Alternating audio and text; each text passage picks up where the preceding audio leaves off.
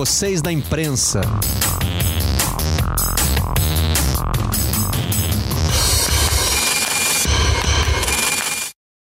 Olá, eu sou Marcelo Barreto e este é o Vocês da Imprensa, o podcast do Redação Sport TV. Trazemos para cá os assuntos que bombam na nossa bancada. E esta semana é a do aniversário do Pelé. Aliás, o podcast vai ao ar justamente no dia do aniversário, 23 de outubro.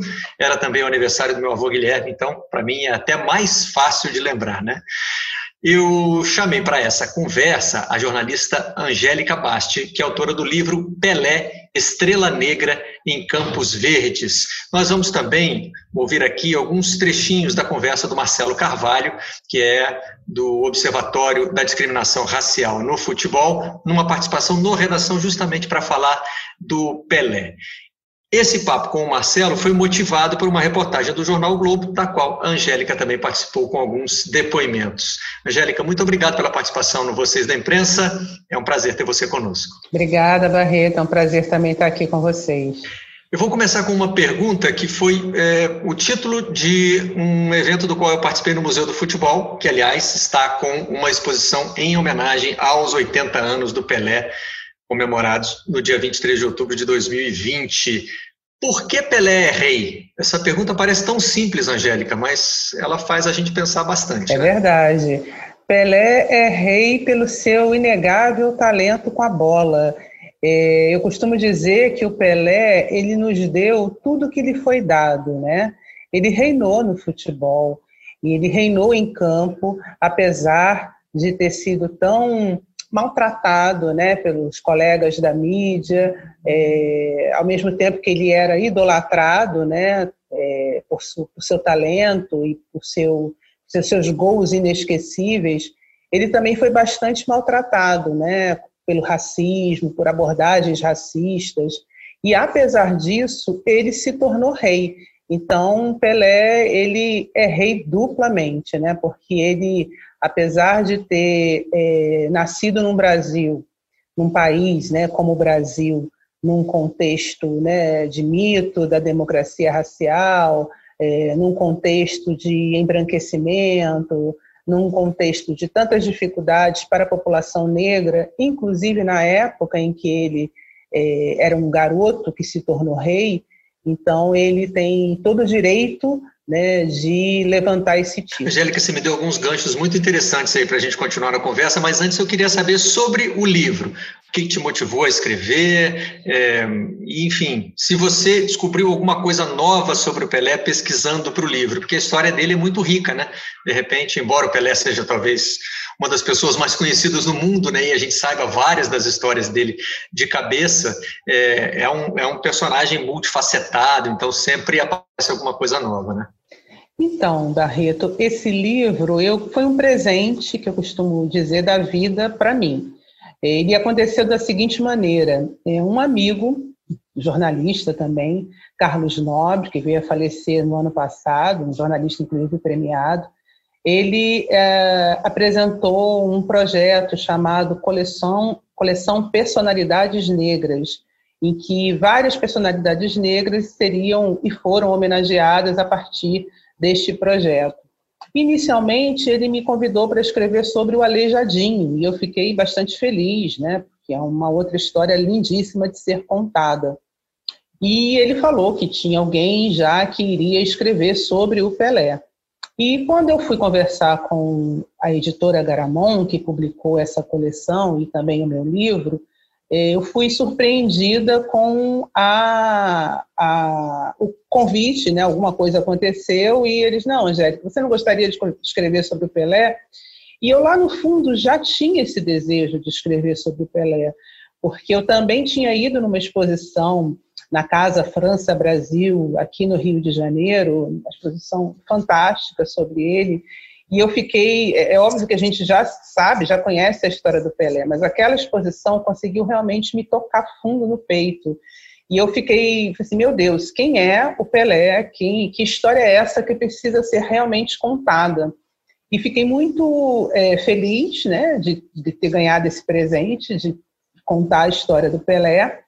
Naquela ocasião, a gente também definiu como estratégia, né, por Pelé ser muito conhecido, ter muita pesquisa documental, é, desde revistas, enfim, também livros sobre ele, a gente optou não ter que conversar com ele, né, não era, não precisou, não precisei entrevistá-lo, então eu mergulhei numa pesquisa documental e descobri elementos assim riquíssimos da vida do Pelé que haviam sido é, haviam passado despercebidos né pela por todo mundo né inclusive historiadores jornalistas né.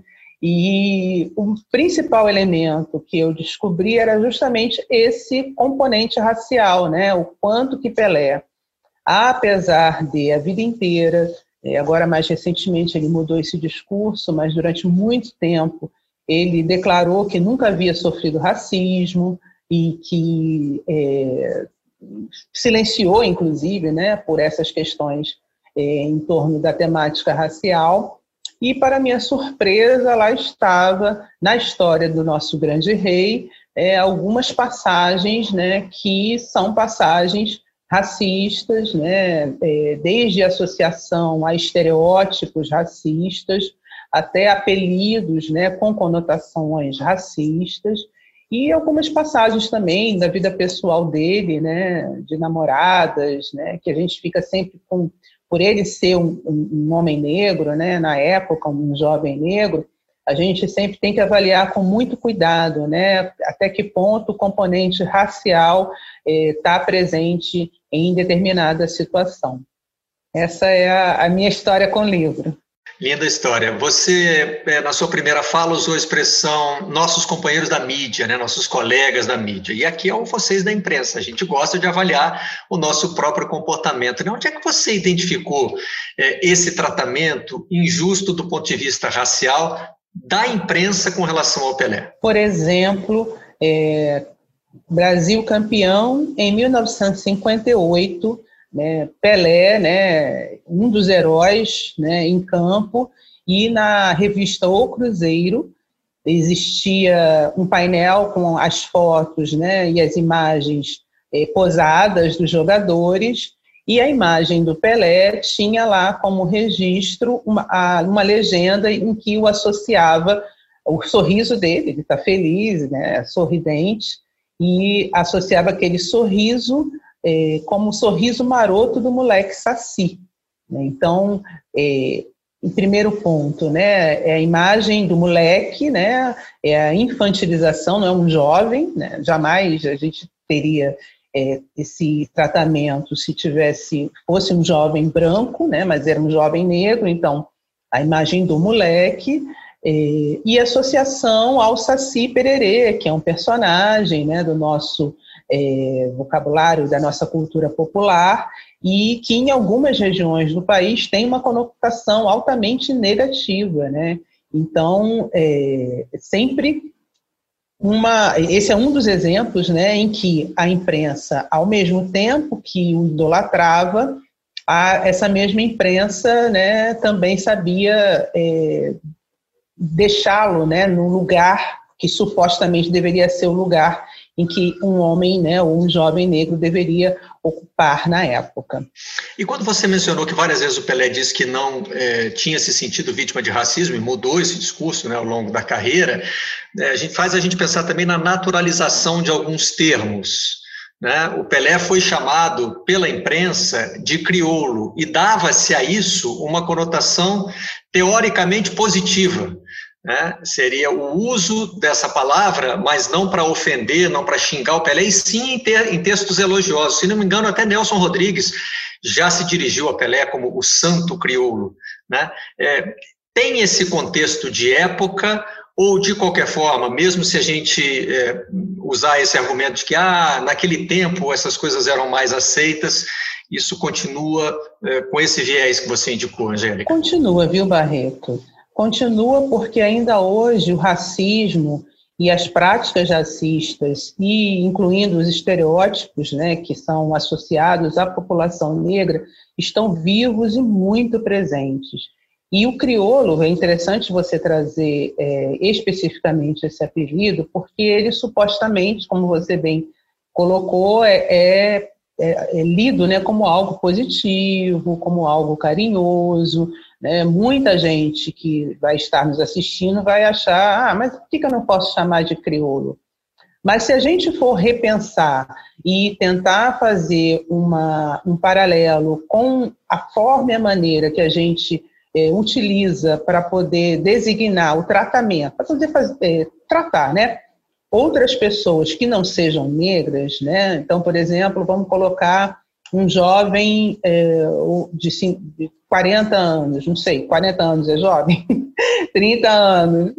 Espero que sim. 30... Eu estou com mais de 50, é. só se você disser que 40 é jovem, eu estou perto da juventude. Eu também vou estar, eu também vou estar. Mas vamos aí colocar um jovem branco e um jovem negro de 30 anos, né? Na média aí de 30 anos, e a gente vai identificar esse jovem negro como crioulo. O jovem branco, a gente não tem nenhum nome para poder chamá-lo. Né? Não existe esse, essa maneira de chamar. O jovem branco vai jovem, né? Ou, ou, ou do nome dele, né? Se a gente batizá-lo aqui como, né? Como qualquer nome aí possível, João, Pedro, José, enfim. Então, é, a questão que a gente traz é o porquê as pessoas negras em sua, é, de uma maneira geral, elas precisam ser identificadas, ainda que de maneira carinhosa, a partir da, sua, da cor da sua pele. Por que, que isso é tão importante? Por que, que essa marca ela tem que ser lembrada né, o tempo inteiro, né, como um diferencial né, da, daquela pessoa? Né? Então, é, é, essa, esse é o ponto que a gente é, vê hoje, ah, mas é neguinho, ah, neguinha, mas não é isso, né? Existe um contexto que está por trás desse tipo de é, tratamento dado às pessoas negras. E é esse contexto que a gente precisa refletir e precisa principalmente quebrá-lo, porque ele não é uma coisa simples, né? Ele tem toda uma, uma uma, o peso né, de uma história né, e de, uma, de, de vários estereótipos e que a gente é, resume é, no contexto racista. Acho que esse é um bom momento para a gente rodar aqui uma das, um dos trechos da participação do Marcelo Carvalho no Redação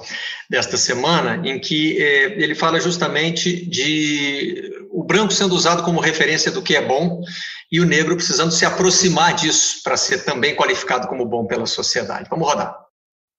Naquele colégio particular, quando eu era o único, eu sempre ouvi isso. E isso era uma coisa que, naquele momento, para mim, parecia um elogio. E é. se a gente for parar para pensar, hoje é extremamente depreciativo. Eu não sou um negro de alma branca, eu sou um negro de alma negra. Eu sou um negro. Então, trazer isso, né, de novo, a gente vai trazer um contexto de 1970 para 2020. E aí é cruel demais. E é preciso lembrar que o Pelé, quando faz a transição de jogador para se tornar um empresário, ele diz isso. Eu gostaria que agora o mundo conhecesse o outro cidadão, aquele cidadão empresário, aquele cidadão de negócio. Nisso, ele está botando um posicionamento na questão racial. Ele está dizendo para o mundo: olha, vocês me, me enxergaram até hoje como um atleta, como jogador de futebol, mas agora eu, Pelé, homem negro, vou me tornar um gestor, vou me tornar um homem de negócio. E ele acaba sofrendo todo o racismo, né? Porque a, a partir daquele momento ele acaba começar, acaba que começa a história do Pelé ser, ser recontada. Algumas pessoas começam a, a questionar o Pelé. Então é isso, o posicionamento existiu, mas claro, o posicionamento possível naquela época, naquele regime que a gente, que o mundo vivia, ou aliás, o Brasil vivia. Esse trecho me desperta duas, duas curiosidades para tratar com você, Angélica. Primeiro, você, nas suas, pesquisas, nas suas pesquisas notou é, uma tentativa, um esforço da mídia de embranquecer o Pelé, de clarear o Pelé, nesse sentido do que o Marcelo falou, é, do negro de alma branca? Ou seja, para que ele possa ser valorizado, a gente tem que trazê-lo é, mais para perto do, do, do ideal de branquitude da nossa sociedade? Barreto, esse é um tema assim, muito interessante que é, o Pelé, de fato, sofreu um processo de embranquecimento, né? mas que não é o Pelé. Eu acho que o negro brasileiro, a gente é colocado como, é, como desafio, né? superar o processo de embranquecimento que a sociedade brasileira ainda hoje nos coloca o tempo inteiro como é, patamar de naturalidade, né, que a gente é, compreenda né, a, a, a sociedade brasileira a partir né, dos códigos, né, que são os valores né, brancos, mas eles não são valores brancos, né, mas a sociedade brasileira coloca como se fossem brancos, né, porque existe uma dicotomia entre é, o que é negro seria associado ao negativo e o que é o branco sempre associado ao positivo. Então, para você, você não quer ficar negativa, né? Você não quer ficar ser uma pessoa é, considerada com uma história ruim, né? Ah, você é, é, descendente de escravos, né? Que nunca fizeram nada, nunca lutaram, aceitaram a escravidão. Olha que horror. Então é isso que vem sendo contado todos os dias, né? Nas escolas e, enfim, pela mídia, enfim, pelas, pelas universidades, em todos os espaços, é isso que é contado e é isso que é ainda hoje colocado para a gente. E o desafio do negro é superar né, é, é esse, essa grande mentira, né, esse grande mito, porque não é verdade. Esses valores considerados como os valores bons, que são os valores brancos, né, não são valores brancos, né, são valores humanos. Né?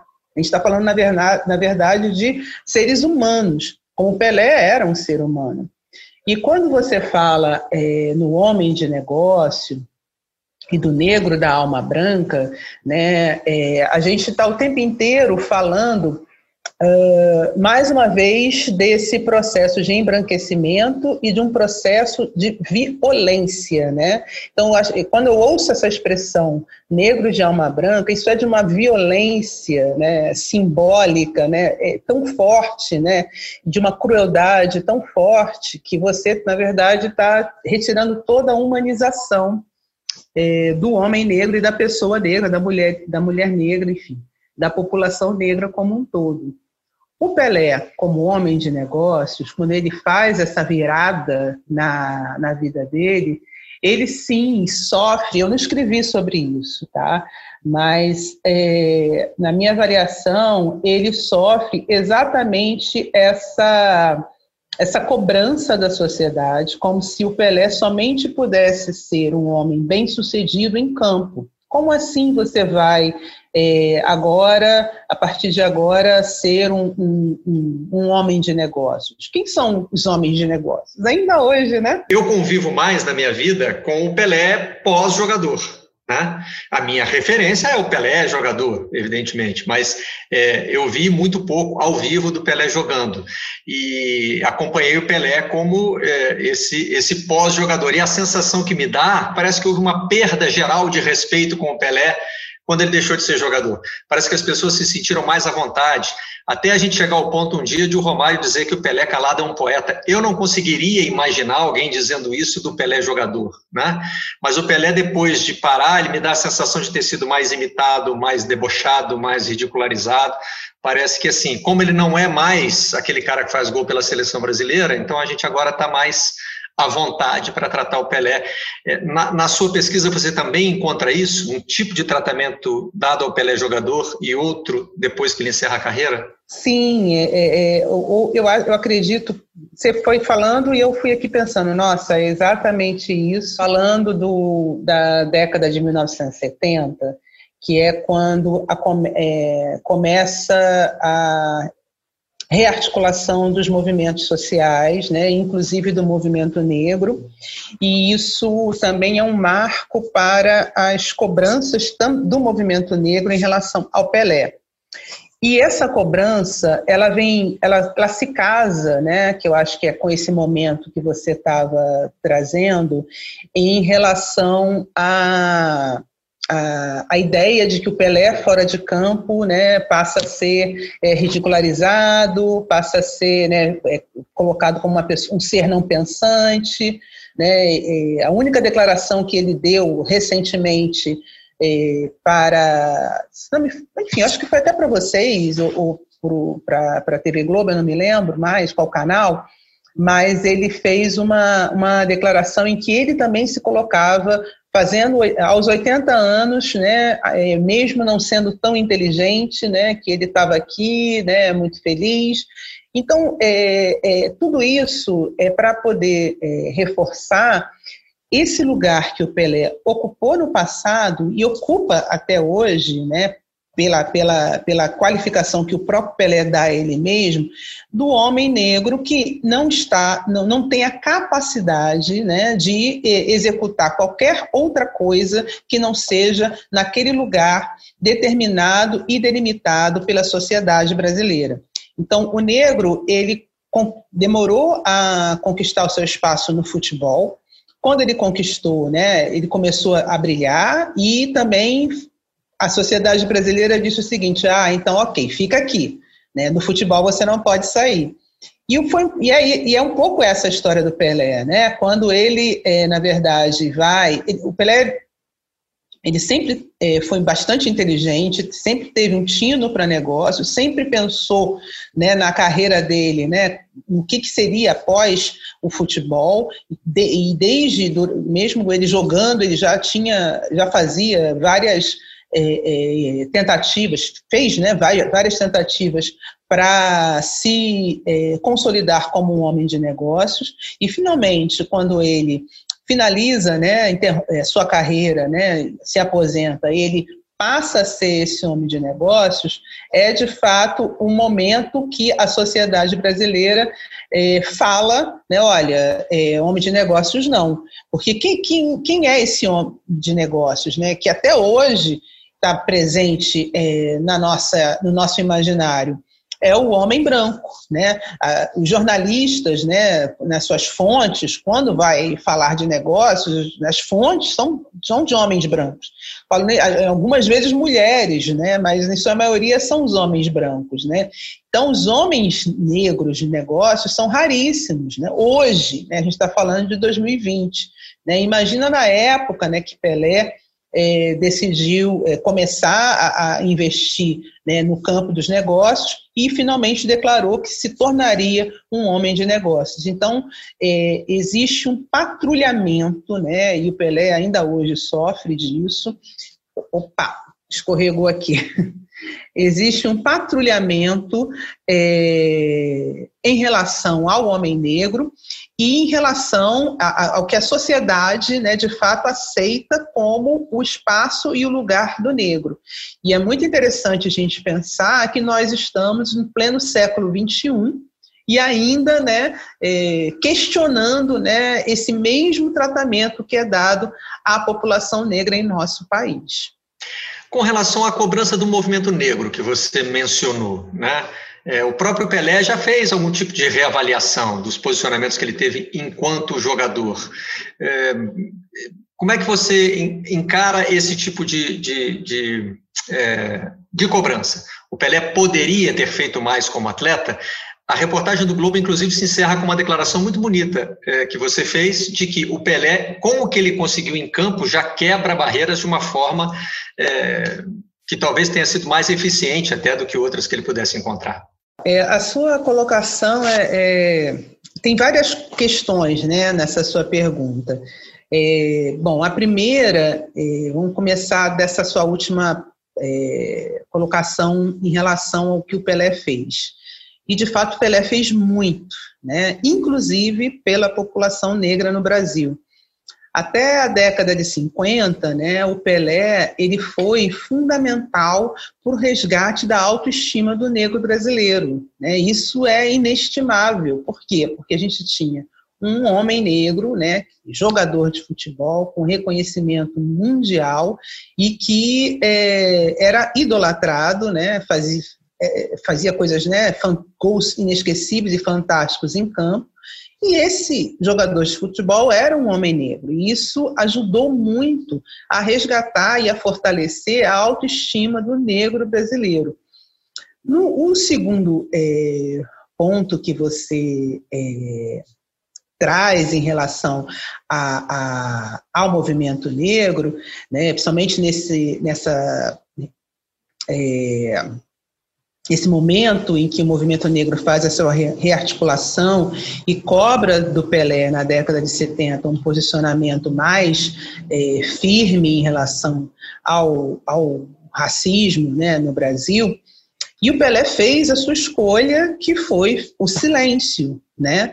Então, é, a gente é evidente que isso foi uma escolha, né? E é evidente que é, ele também fez uma escolha com base naquilo que ele conhecia, né? Ele não quis se arriscar, né? Essa é a verdade.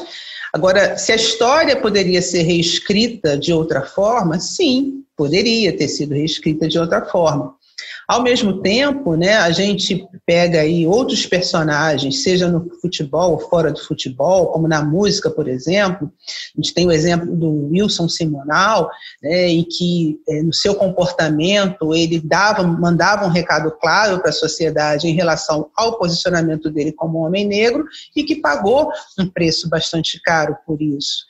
Então, a gente tem uma complexidade da situação em que é, não se sabe exatamente o que, se, o que teria sido né, da, da, história brasileira se o Pelé tivesse é, levantado a voz né, contra a, a, o racismo e em favor das questões raciais.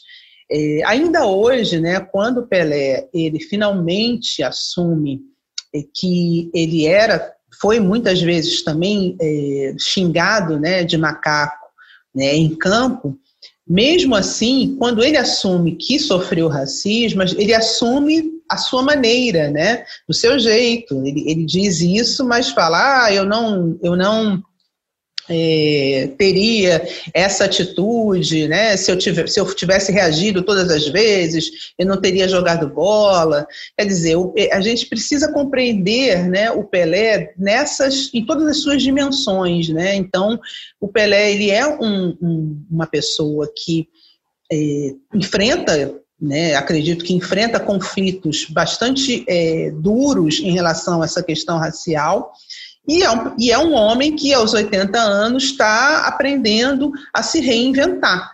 Então, eu acredito que, né, com, a seu tempo né, e a sua maneira, é, uma hora o Pelé vai é, se reinventar e vai poder estar tá reescrevendo, ajudando aí a gente a reescrever essa história.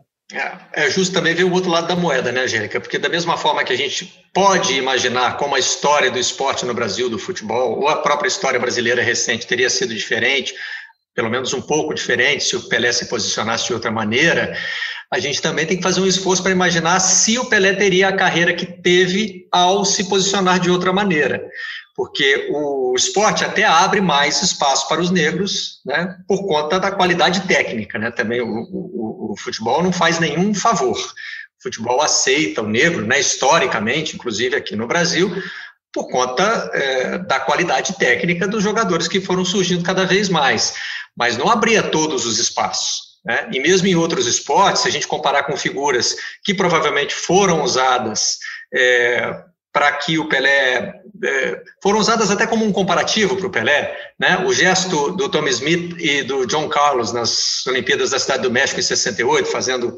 é, o punho cerrado dos Panteras Negras, o posicionamento político do Muhammad Ali, né? Que muda de nome, se recusa a, a lutar na guerra do Vietnã pelos Estados Unidos e aí tem a sua carreira é, desafiada. Esses atletas tiveram que superar vários obstáculos depois disso. O Ali conseguiu se tornar uma, se manter uma figura mundial, mas ele teve uma carreira absolutamente diferente da que teria se continuasse se chamando Cassius Clay, se tivesse aceitado a convocação para a guerra, né? Seria, ele seria visto de outra maneira também pela sociedade americana. Eu concordo, né? E é interessante porque a gente está falando da sociedade norte-americana, né? Onde o contexto do racismo, em geral, é sempre comparado a, com distância, né? Por nós brasileiros. E aqui no Brasil, o couro come, né? em relação à questão racial, e, é, e a gente ainda tem um, um uma, uma questão que ela é ainda mais sutil, né, e, e, tão violenta quanto, que é o mito da democracia racial.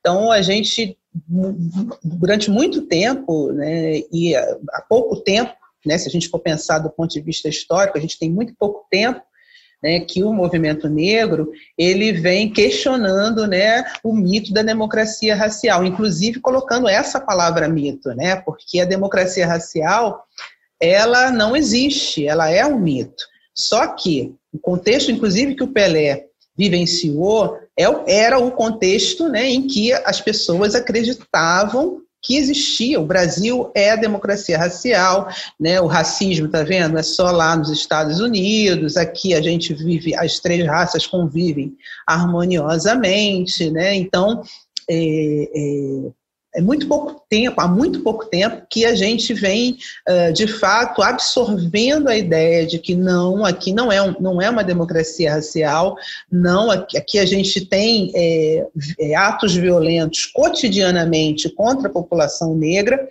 e a gente também está tendo, muito recentemente, a oportunidade de ouvir né, outros atletas né, aqui no Brasil fazendo esse levantamento contra é, é, esses posicionamentos racistas, né, seja da, da, dentro dos próprios clubes e seja da própria torcida, né, e, que, e das torcidas adversárias que utilizam é, esse elemento né, do macaco, né, que é uma forma violenta né, de se você tratar um jogador, porque você, quando chama um, alguém de macaco, você está animalizando, está desumanizando essa pessoa, né? E você desestrutura emocionalmente, né? Um jogador ao, ao animalizá-lo.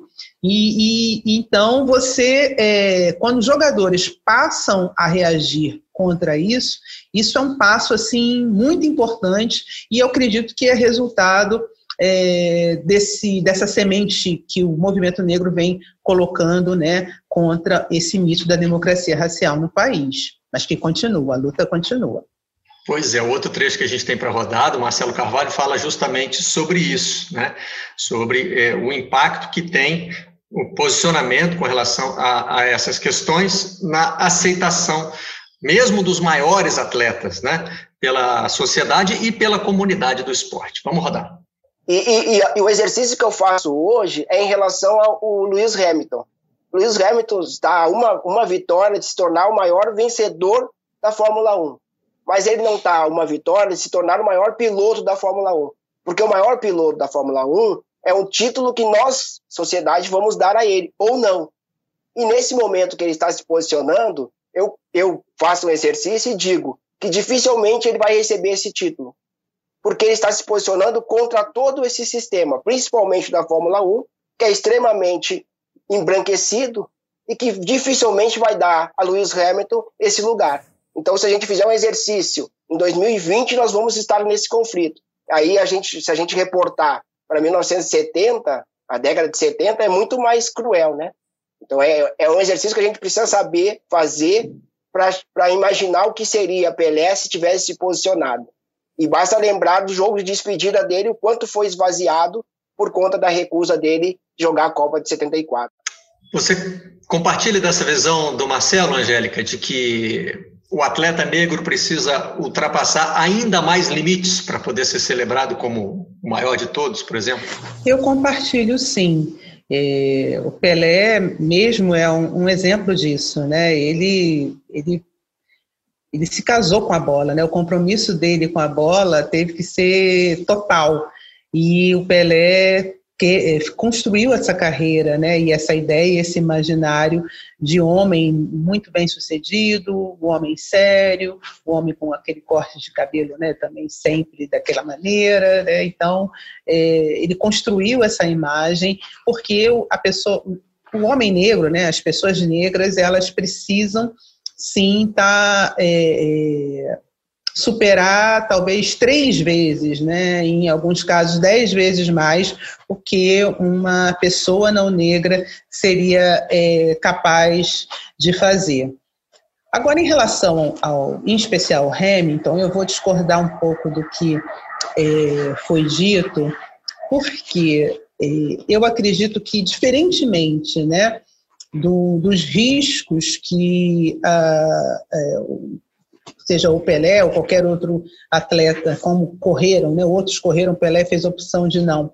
de fazer o enfrentamento né, de, no contexto da sociedade era um na década de 70, 80, e eu acho que esses riscos são outros hoje, porque a gente primeiro a gente tem o efeito da globalização, né, do, do, dos, das novas tecnologias, em que é, as notícias e as informações elas são muito mais chegam muito mais rápidos, né, e, e são disseminadas, né, e, e, isso também tem um efeito na, nas formas de mobilização da sociedade.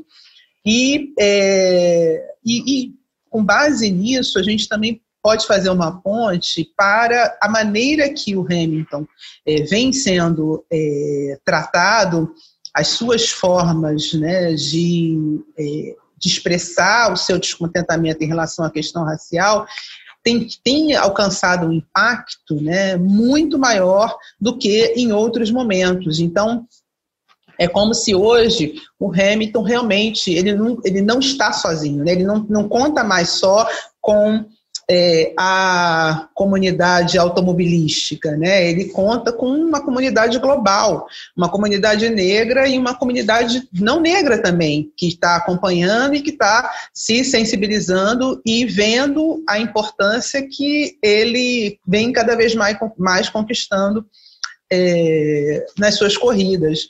Então, eu acredito né, que é, essa taça e esse título, né, que é o que o o colega fala que é o título, eu acho que esse título é dele, né? Agora, é claro que vai ser um. É, é, é, ainda hoje, né, o, o, a pessoa negra ela precisa fazer, continua precisando ter que é, fazer mais, né, se dedicar é, dez vezes mais, enfim, do que uma pessoa não negra para em qualquer campo, em qualquer área, não só no esporte. Né? Mas eu acho que, em especial, o Hamilton tem isso. Tem outro paralelo interessante para a gente fazer no basquete, né? O Pelé do basquete, o Michael Jordan, é, jogou nos anos 90, ou seja, já mais próximo da nossa era. E mesmo assim, foi cauteloso também com relação a esse posicionamento enquanto era jogador e está mudando agora como dirigente. Ele, inclusive, dono de clube e acabou de fazer uma grande doação é, para causas de combate ao racismo, tem se posicionado mais. O grande jogador de basquete desta época, que é o LeBron James, nunca teve problema de se posicionar, não foi abandonado pelos patrocinadores, não caiu em descrédito com seus clubes. Agora, também ele atingiu esse, esse patamar quando já era o LeBron James. Né? Como é que você vê um atleta que ainda não é Hamilton, que ainda não é LeBron e que quer se posicionar com relação a essas, a essas questões, especificamente aqui no nosso caso, né, a questão racial? Então, é como eu vejo o Barreto, não apenas o atleta, mas a qualquer pessoa, porque é, os desafios, seja para o atleta, seja para o trabalhador, é, é o mesmo. Né? A, a gente é, precisa fazer o enfrentamento do racismo nas nossas relações cotidianas. É, é, esse é um dado de realidade em que a sociedade brasileira precisa compreender a dimensão do impacto racial na vida das pessoas negras neste país. Então, o atleta negro hoje, que não, é, não, não ainda não alcançou a sua é, o grau de visibilidade que ele certamente merece, ele primeiro, vai ter que é, atuar muito mais do que qualquer outro atleta teria que atuar, não negro. Né? Isso é um dado de realidade. O segundo, né, ele também vai ter que reaprender a se posicionar enquanto pessoa negra dentro do, desse enfrentamento da sua dinâmica social porque é, é, é esse posicionamento, né, essa, esse aprendizado que ele precisa ter no seu cotidiano é que vai fazer dele um atleta é, fortalecido para poder continuar fazendo os enfrentamentos. Porque o atleta que não se posiciona, o atleta que se cala hoje no Brasil, é um atleta que é, vai continuar nesse processo, né? Que a gente chama de embranquecimento e pode ter ali algum ganho aqui ou outro ganho ali, mas ele no final ele vai ter ele vai pagar um preço muito mais alto, né, do que se ele de fato se reconhecer enquanto pessoa negra e se posicionar, né, é, se posicionar no sentido de uh, manter uma ética e manter o foco no trabalho dele. Né? Não sei se eu respondi a sua questão, mas é que, na verdade, é, é, é um desafio que não é específico para o atleta, é um, é um desafio para todas as pessoas negras desse país. E mesmo dentro do universo do esporte, ele também, quem costuma trazer muito isso para o nosso debate é o próprio Marcelo Carvalho, não deveria ser só também um problema do atleta negro, né? O atleta branco também precisaria se posicionar, afinal de contas, como a gente já se acostumou a ouvir, o racismo é um problema criado pelos brancos né, e que afeta os negros. Eu queria, agora sou eu vou pegar o seu gancho do racismo criado pelos brancos, que é muito interessante, muito bacana falar sobre é, a, o posicionamento do branco, né, do homem branco, da mulher branca, né, das crianças, né, de toda a população e toda a sociedade brasileira, é, porque a gente também tem o costume de achar que uh, o racismo é um problema dos negros, né? E não é um problema dos negros. E aí, quando a gente fala do racismo, a gente também precisa se perguntar de que maneira, né? Que é exatamente isso que você falou, né? De que maneira que os brancos, né, atletas ou não, podem é, lidar com essa questão no seu cotidiano. Né? E isso é, é, muito rico, porque se a gente for pensar, e agora conversando com a imprensa, né, de que maneira que os jornalistas, né, em sua maioria brancos, podem, por exemplo, reaprender a lidar com as suas fontes, né? reaprender a lidar com determinados temas, né? reaprender a lidar com determinados contextos. Né? Se a gente simplesmente é, exercitar né, o que a gente aprende como jornalismo, né, como prática jornalista, como ética jornalista, quando a gente simplesmente colocar isso em prática já é um ganho né, absurdo, né, mas é, e colocar essa prática num contexto de uma sociedade né, racista, numa sociedade é, que tem dificuldade de lidar com essa temática racial, Gente, isso é, é um grande passo e, inclusive, para o fortalecimento da nossa democracia, viu, Barreto? E ter tido o Pelé como essa referência que ele ainda é, eu acho que pode nos ajudar a fazer essa reflexão, né? não só pelo que o Pelé representou para nós, mas como pela forma muito graciosa como ele aceitou essa responsabilidade, né? Porque ser o rei também traz muitas responsabilidades embutidas e o Pelé, nas poucas vezes em que eu tive possibilidade de estar ao lado dele, é, eu fui mais uma das muitas testemunhas é, de como o Pelé aceita né, essa coroação, de como ele atende a todo mundo, de como ele mantém a energia, de como ele entende o que representa, e acho que tudo isso também ajuda muito nessa nossa reflexão, né, Angélica? Com certeza, né? É, o Pelé é, em primeiro lugar, uma um homem, né, uma figura, um ser humano, uma figura humana, e que, dentro das suas dimensões, né, da sua humanidade, é, ele generosamente né, tornou-se rei, ele generosamente é, nos é, é, presenteou né, com momentos inesquecíveis, teve graves problemas na sua vida pessoal, mas como eu, acabei, como eu mesmo acabei de falar, ele é um ser humano, né? E como ser humano, a gente precisa respeitá-lo e reverenciá-lo como rei de futebol. Ao ser humano Edson Arantes do Nascimento, parabéns pelos seus 80 anos, né? E ao Rei Pelé, toda a nossa reverência. Viva o Rei! Angélica Basti, muito obrigado pela participação no Vocês da Imprensa. Muito obrigada a você. Um abraço. A gente volta a se encontrar na próxima edição. Até lá! Vocês da Imprensa.